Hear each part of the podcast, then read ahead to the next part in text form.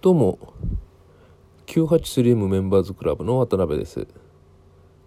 この音声は 983M メンバーズクラブの皆さんと Facebook の AF9801 アットフリーの、皆さんそれからインターネットのビジネスやアフィリエイトに興味のあるポッドキャストをね聞いている皆さんに、え、ノウハウ等をねシェアする目的でお話ししています。えー、今日は25回目なんですけども、えー、2回目のねコーヒーブレイクで、まあ、自由にお話ししたいと思うんですけどもえっ、ー、とここ数日ですね楽天の暗号通貨の話題がね、え、少し出始めてるんですよね。まあ、あの楽天がね暗号通貨を作るっていうのはもう前々から分かっているんですけども大体のその概要が見えてきていてですね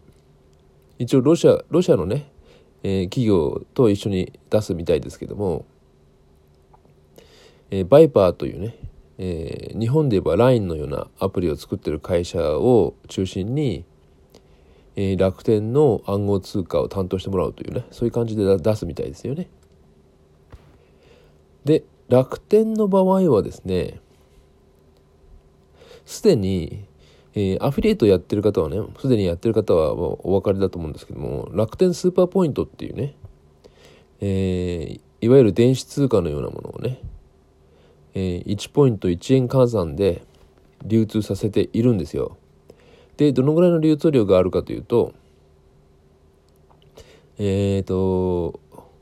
何かに書いてあったと思うんですけども700億円以上すでに流通したっていうですね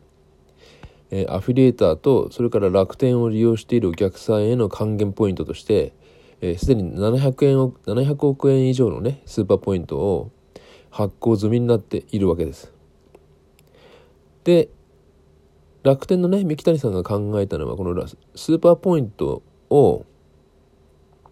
全て、え、暗号通貨のブロックチェーン化して、え、即時決済に使う使えるようなね仕組みを構築したいのと近年楽天が力を入れている海外進出ね。今楽天グローバルとか楽天アメリカとか楽天フランスドイツとかね。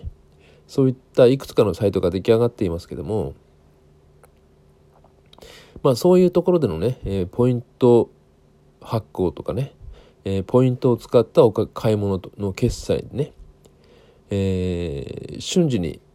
行えるような仕組みをね、えー、自分のところが中心で持ちたいということなんだと思うんですよ。で、すでにね、今、今現在でも、えー、ヨーロッパの各国の通貨と、うん、交換ができるようなね、感じになってるそうですけども、えー、一応出てくるのが2019年度ですからね、もう来年の話ですよね。今2018年なのでね。ですので、えー、そういった楽天の動きを少し考えてみるともしかすると,、えーと、あアマゾンもね、えー、暗号通貨出すんじゃないかっていうふうに言われてるんですけどね、まあ、こうなるとですね楽天とアマゾンのアフィリエイトってやつをまあアマゾンはアソシエイトって言いますけどねえー、この2つのアフィリエイトっていうのをもう一回見直す時期が来た来るのかもしれないですよね。何せねあの日本においてのアフィリエイトに関してはこの楽天とアマゾンの、まあ、2極っていうんですかねこの2つがですねアフィリエイターの基本になっているのはもう間違いないんですよ。ただですねアフィリエイトの中でも楽天とかアマゾンっていうのはですね、えー、他のアフィリエイトに比べ、ね、A8 ネットとかリンクシェアとかいろいろねありますよね。トラフィックゲートとかね、えー、少し両立が低いんですよね。楽天が1%ですよね。だから100分の1ですよね。えー、アマゾンが3%からまあ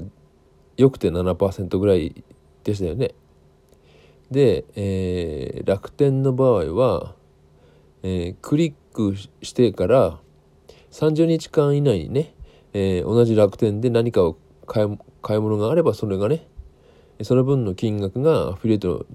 の両立に変換されてくるというねそういう仕組みを持っています。アマゾンはもっと短くてですね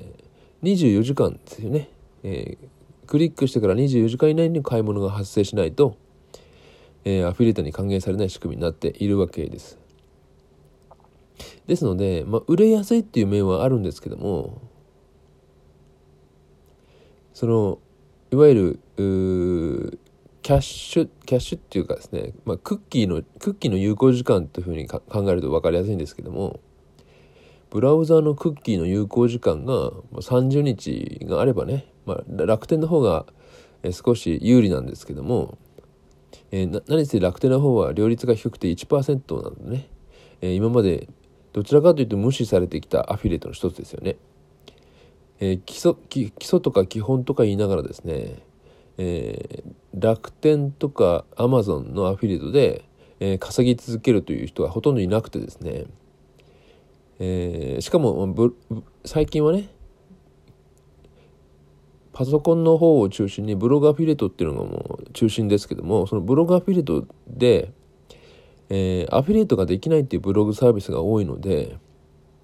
えー、なおさらね楽天とかアマゾンのアフィリエイトをブログでやるっていう人がもう少なくなっているわけです。もう一つは、ね、楽天とかアマゾンの商品点数商品の数がね種類が多すぎて、えー、一つ一つのねアフィリエイトにやっていたんでは、えー、雑ブログしかできなくなってしまうという欠点もあってですね人気がないので、えー、無視されているというところが実情ではないでしょうか。ところがね、えー、楽天が暗号通貨を出してその暗号通貨とスーパーポイントの相互乗り入れっていうかですね、えー、スーパーポイントを暗号通貨に置き換えるというね、え、方向が打ち出されてくるとこれはもうそういうそういうふうなことは言ってもいられなくなってですね。しかも暗号通貨っていうのはですねいわゆる投機のような側面があるので、えー、1コインね1スーパーポイントで1円例えば日本の1円換算でスタートしたとしても、えー、保有してるだけでねその価値がどんどん上がっていく可能性も、まあ、投機物なので、まあ、相場があるのでね、えー、考えられなくもないということでぐんぐんとね、えー、ここ数日の間に注目されているわけです。まあそこでね、えー、楽天とアマゾンのアフィリエイトをもう一度見直してみようということで、え、少しリサーチをしてみたんですけどね、え、リサーチしてみるとね改めて気づくことがいくつかあるんですけどもね一つはね今まで、え、楽天とかアマゾンのアフィリエイトっていうのが禁止だとね、えー、思われていたようなブログサービスで普通に使えるようになってたりするわけです。まあ、例えばね有名なところではアメーバブログなどはねえー、アフィリエイトはほとんど禁止なんですけども、まあ、禁止と言ってもですね、えー、情報教材とかそういうアフィリエイトが禁止というだけで実はねアマゾンも楽天のアフィリエイトもできるんですよねアメーバっていうのは。なぜかというとそもそもブログの編集画面に、えー、楽天ボタンとかアマゾンボタンというのがもうすでに存在していてですねブログの編集画面から直接ねえー、Amazon の商品だとか楽天の商品を紹介することができるようになっていますから禁止だ禁止だとばかり思っていたらいつの間にかね、えー、楽天とか Amazon の方の営業努力なのかねまあよくわからないですけども、えー、いつの間にかアフィリエイトができるようになっていたっていうのが現状だと思います。まあ、他のね今までアフィリエイトができないと思われていたようなブログ例えば楽天ブログなんかはねえー、今でもまあ楽天以外のアフィリエイトはできないんだけども少なくとも楽天自身のアフィリエイトはできるわけですよね。アマゾンはねアマゾンで、えー、ユユ YouTube はないか